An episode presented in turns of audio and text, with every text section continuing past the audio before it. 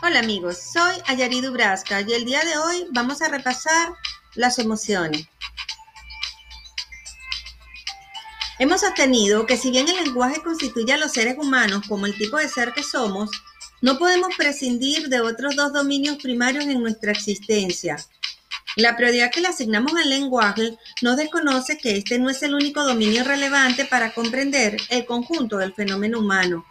Además del lenguaje, señalamos reconocemos el dominio del cuerpo y el dominio de la emocionalidad.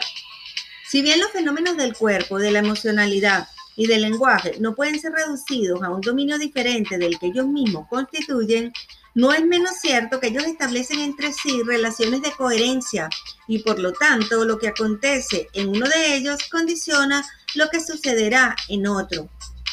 Posturas físicas, emocionalidad y lenguaje se comportan entre sí de manera congruente y se influencian mutuamente. Lo anterior, al menos, tiene tres implicaciones. La primera guarda relación con la necesidad de explicar las condiciones que aseguran la mencionada coherencia. Ella no puede ser dada por sentada, como si no necesitara de una explicación. En otras palabras, no podemos considerar obvio o simplemente natural el que estos tres dominios mantengan entre sí relación de coherencia. La segunda implicación guarda relación con el hecho de que de existir tal coherencia, ello abre la posibilidad de utilizar cualquier dominio para referirse a los otros dos. En otras palabras, cabe traducir los fenómenos de un dominio en fenómenos correspondientes a los otros. La tercera implicación remite al hecho de que más allá de la posibilidad anteriormente aludida de la traducción o de la reconstrucción, la coherencia de estos tres dominios abre un espacio importante de diseño e intervención.